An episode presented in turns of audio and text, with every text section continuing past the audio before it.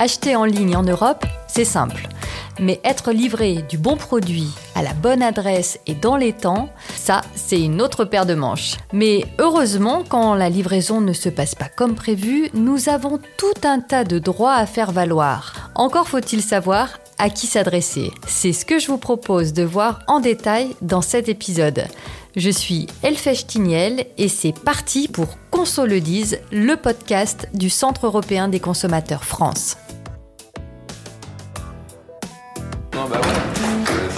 Bonjour, c'est vous qui m'avez livré hier Quoi, quoi? C'est vous qui m'avez livré hier Ah ouais, c'est moi. Oui, vous avez laissé un avis de passage. Ouais, Et vous avez marqué porte fermée. ouais, c'est ça. ouais. Et j'étais là. Ouais, mais la porte elle est fermée. Bah oui, bah c'est le principe d'une porte, monsieur. Donc ça veut dire quand une porte est fermée, vous livrez pas, vous. Ah non Ça, je termine à 11h. Comme deux tiers des Français, vous avez sûrement déjà connu un problème de livraison. À l'approche des fêtes de fin d'année, c'est paraît-il plus de 5000 paquets qui sont triés, acheminés et livrés chaque minute en France. Alors, pas étonnant que certains n'arrivent jamais, ou alors très en retard, ou bien encore abîmés, tout comme ce qu'ils contiennent. Mais en cas de problème de livraison, vers qui se tourner? Le livreur ou le vendeur? Et que peut-on lui réclamer? Toutes ces questions, je suis allée les poser à une juriste du CEC France, Juliette Bourne-Dubost. Bonjour Juliette. Bonjour Elfège. Juliette, des problèmes de livraison, le CEC France, je pense qu'il en traite tous les jours. On avait d'ailleurs déjà consacré un podcast à ce sujet il y a plusieurs mois, mais c'est vrai qu'avec toi, je voulais aborder des problèmes qui sont un peu complexes, mais qui arrivent en fait très très fréquemment. Et euh, pour commencer, parce que c'est vrai qu'on enregistre là, on est à quelques jours de Noël, je voulais euh, bah, reparler avec toi de tous ces sites qui nous promettent une livraison avant les fêtes de fin d'année. Mais si par exemple le 24 décembre, le livreur n'a toujours pas sonné à ma porte, dans ces cas-là, mais qu'est-ce que je fais et surtout, ben, à quoi j'ai le droit? Alors là, il y a deux possibilités. La première, c'est si la date de livraison, elle constituait pour toi vraiment une condition essentielle. Dans ce cas-là, il faut l'avoir mentionné au vendeur. C'est-à-dire que tu fais ta commande et ensuite tu envoies un petit mail au vendeur pour lui dire que euh, il faut absolument que tu reçoives ta commande avant le 24 décembre. Tu l'envoies par mail, c'est-à-dire Exactement, par Ouais. écrit. Tu par écrit en général. ouais. C'est ça. Et dans ce cas-là, si à la date prévue, tu n'as pas reçu ta commande, tu as le droit de lui notifier toujours par écrit l'annulation de la commande et il devra te rembourser. Alors oui, tu n'auras pas le produit que tu as commandé, Oui, mais ça. au moins tu seras remboursé. Donc j'aurai le temps peut-être de recommander quelque chose. Exactement. Par contre, le deuxième cas, c'est si tu n'as pas notifié au vendeur que cette date, elle était très importante pour toi. Dans ce cas-là, si tu ne reçois pas le produit à la date attendue, il faut déjà que tu le mettes en demeure de te relivrer dans un délai raisonnable. Mettre en demeure, ça veut dire quoi lui Tu fais un écrit en disant Je vous demande de me livrer avant tel délai. Généralement, on dit 8-10 jours.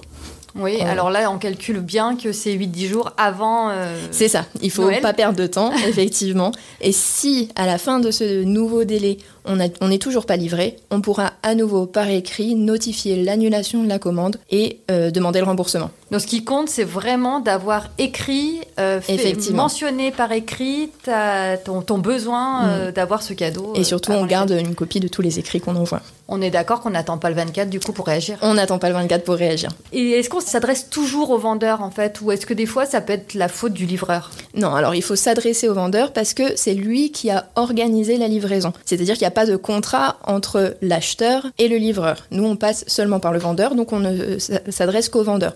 Sauf si exceptionnellement, c'est nous qui avons organisé la livraison. C'est-à-dire choisis un livreur autre que celui. C'est ça. Mais dans les faits, ça n'arrive euh, presque jamais. Et est-ce que ces règles s'appliquent aussi si le vendeur n'est pas en France, mais dans un autre pays de l'Union européenne, mais qu'il s'adresse euh, clairement aux consommateurs français en proposant par exemple un site euh, dans cette langue? Oui, effectivement, tant que la livraison est faite en France, que le vendeur soit français ou européen, l'acheteur n'a qu'un seul interlocuteur, c'est le vendeur, et ensuite le vendeur pourra se retourner contre le livreur. C'est vrai que des fois on a quand même ce problème où on n'a pas reçu la livraison et le livreur nous dit mais si je suis venu, je me, vous ai- je me suis présenté devant chez vous, euh, mais vous n'étiez pas là alors qu'on était chez nous. Donc Oui. là quand même C'est très frustrant. Bah, c'est frustrant et puis on se dit c'est quand même c'est quand même le livreur qui fait une faute. Alors Mm. est-ce qu'on s'adresse au livreur ou on Toujours pas. Toujours c'est pas. toujours le vendeur.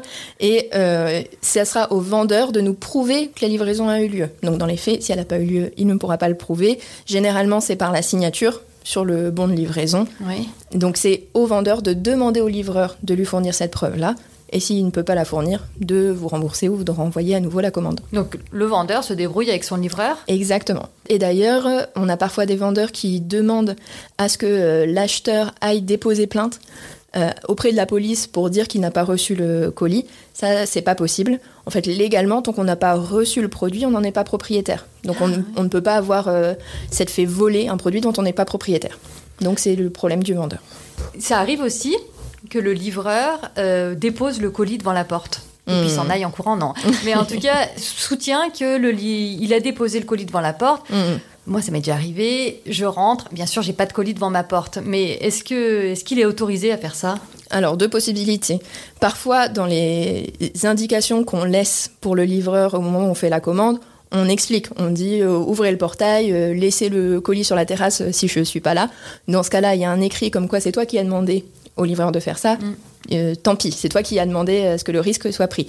Par contre, si tu n'as pas laissé d'instructions en ce sens, là, c'est euh, à nouveau le vendeur qui est responsable. Tant que tu n'as pas pris possession du colis, c'est le vendeur qui est responsable si tu ne l'as pas. Donc c'est à lui de me prouver qu'il m'a livré quelque chose, que je l'ai eu. euh. Mm.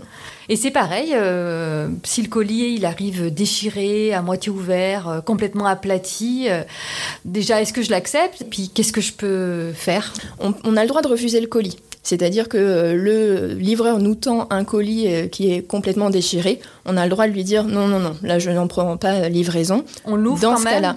Alors, on peut effectivement, si on a un doute, qu'on est un peu pressé parce que euh, on en a vraiment besoin, Ouais. on l'ouvre, on regarde. Parce Devant que- lui. On Exactement. Surtout, euh, on attend, enfin, on demande au livreur d'attendre parce que des fois, c'est juste le colis qui est endommagé, mais le produit à l'intérieur, il n'y a pas de souci.